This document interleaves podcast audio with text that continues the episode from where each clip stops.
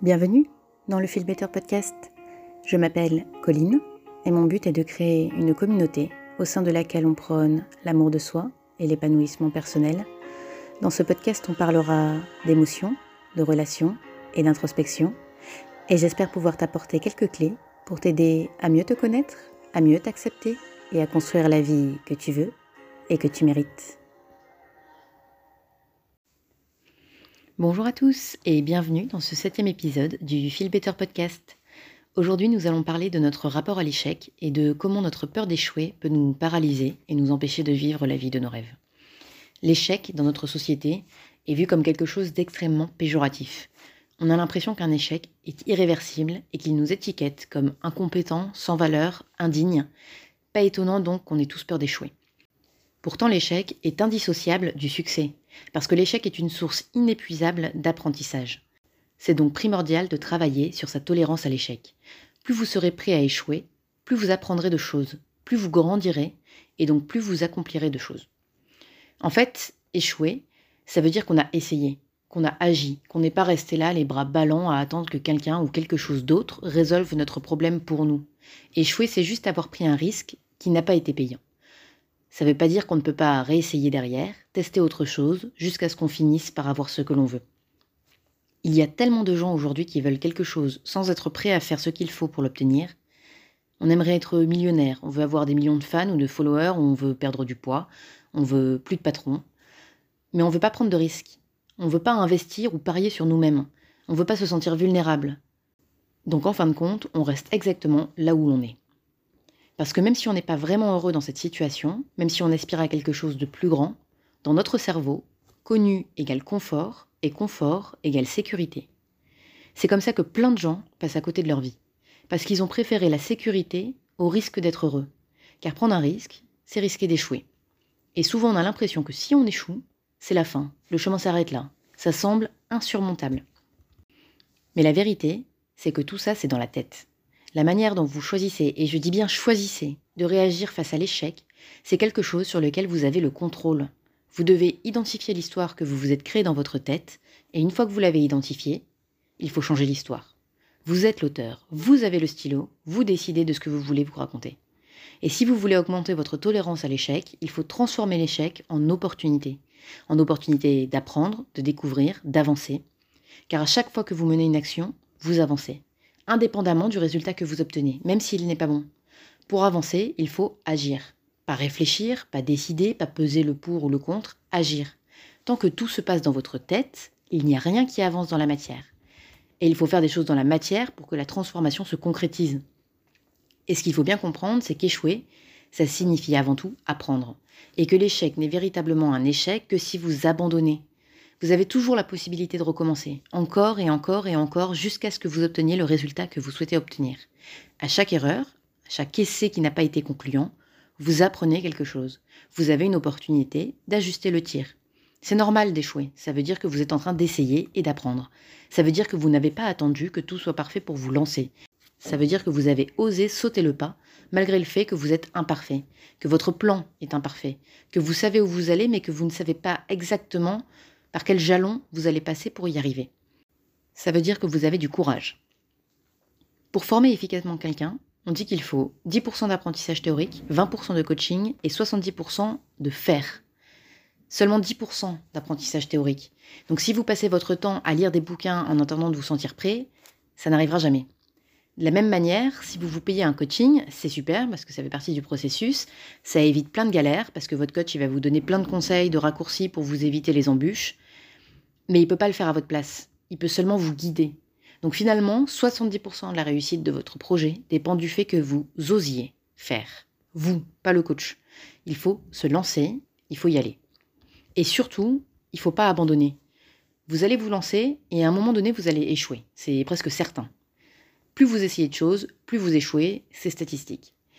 Et vous pouvez être tenté du coup d'arrêter là. Vous pouvez vous dire j'ai essayé, j'y ai mis tout mon cœur, toute mon énergie, et voilà le résultat. Je suis arrivé nulle part.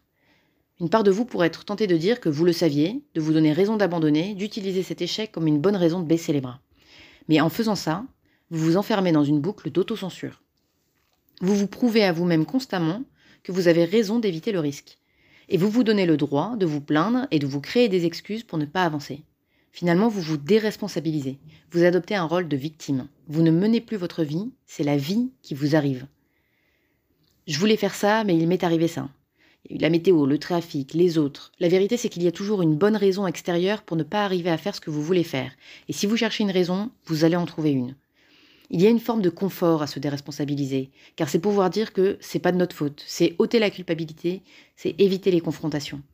D'ailleurs, sur ce sujet, je vous conseille une vidéo de Fred Kaufman que vous pouvez trouver sur YouTube qui s'appelle Be a Player, Not a Victim, qui est assez courte et prend le sujet avec humour. Vous avez le lien dans la description de l'épisode. La vidéo permet de comprendre qu'on prend tous, absolument tous, parfois la position de victime, simplement parce que c'est plus facile. Il prend l'exemple de quelqu'un qui arrive en retard en réunion. Et une justification hyper courante, et moi je dois être honnête, je l'utilise euh, régulièrement, c'est j'étais coincé dans une autre réunion. Comme si la réunion nous avait obligés à rester, comme si on s'était retrouvé attachés à notre chaise sans possibilité de partir. Quand on y réfléchit, la vraie raison c'est j'ai choisi de rester dans la réunion précédente en sachant pertinemment que j'avais une autre réunion qui commençait. C'est un choix conscient, vous avez priorisé quelque chose, et peut-être même que vous aviez de bonnes raisons pour prioriser cette réunion plutôt que l'autre. Mais vous dites quand même j'étais coincé dans une autre réunion. Parce que cette tournure de phrase vous déresponsabilise. Vous êtes innocent. Mais, et c'est là que ça devient intéressant, il explique dans la vidéo que le prix de l'innocence, c'est l'impuissance. Et que pour prendre le pouvoir, vous devez prendre la responsabilité. Alors pas la responsabilité de ce qui arrive, par exemple la réunion qui dure plus longtemps que prévu, ça c'est pas forcément de votre fait. Et il y a toujours des facteurs que vous ne pouvez pas maîtriser. Mais la responsabilité de faire quelque chose à ce propos, comme sortir de la réunion par exemple. Le pouvoir, c'est prendre la responsabilité de réagir, de trouver un plan B, de sortir des sentiers battus.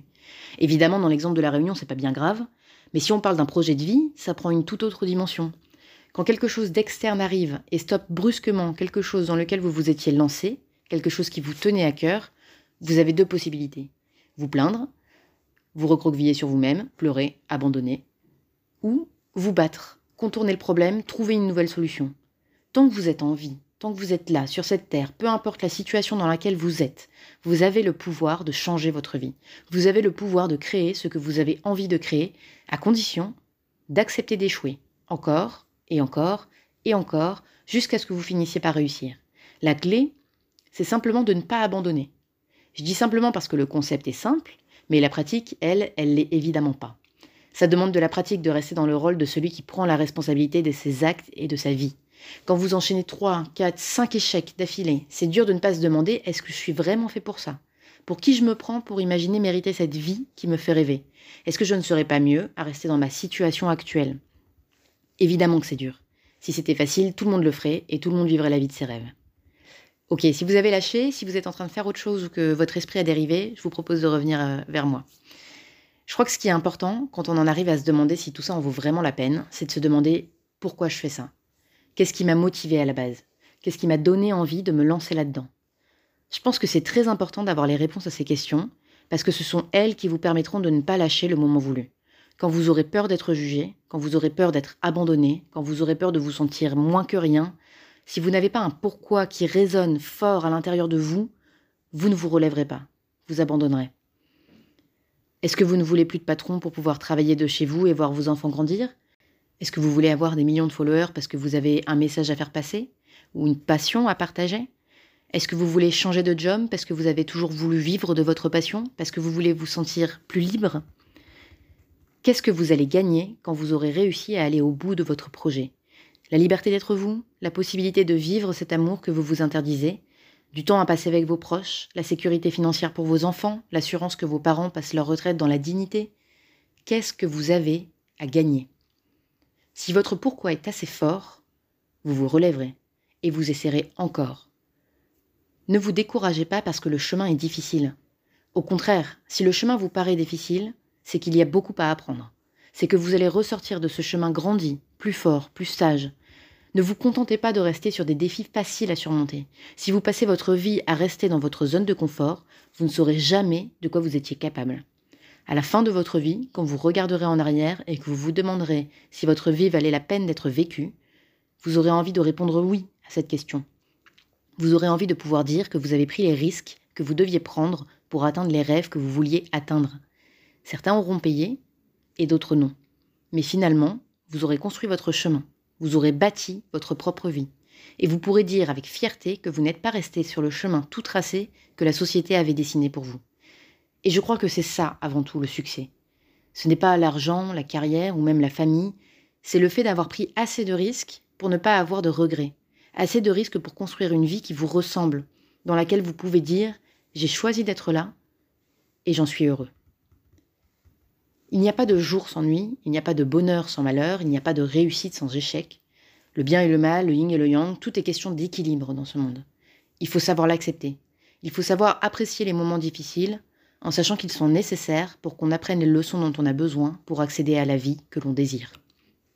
L'échec est immuable, mais il n'est pas un mal, il est ce que vous en faites. Donc j'aimerais que vous vous posiez cette question, là, tout de suite. Qu'est-ce que je retarde parce que j'ai peur d'échouer? Qu'est-ce que je ne fais pas parce que je pense que je ne suis pas à la hauteur? Que je ne mérite pas cette réussite ou ce bonheur? Qu'est-ce que je mets en pause sous prétexte que je dois encore préparer tel processus, tel protocole ou tel support de communication parce que c'est pas le bon moment, parce que vous êtes fatigué, parce que c'est l'hiver. Et demandez-vous est-ce que ce sont des excuses? Est-ce que je remets à plus tard ce que je pourrais faire maintenant? Est-ce que toutes ces questions que je me pose et que j'estime légitimes ne sont pas un moyen de me protéger du risque d'échouer? Est-ce que je ne suis pas en train de mentaliser, de suranalyser pour éviter de passer à l'action? Parce qu'à la minute où je passerai à l'action, je serai vulnérable. Et demandez-vous quelle action je peux engager?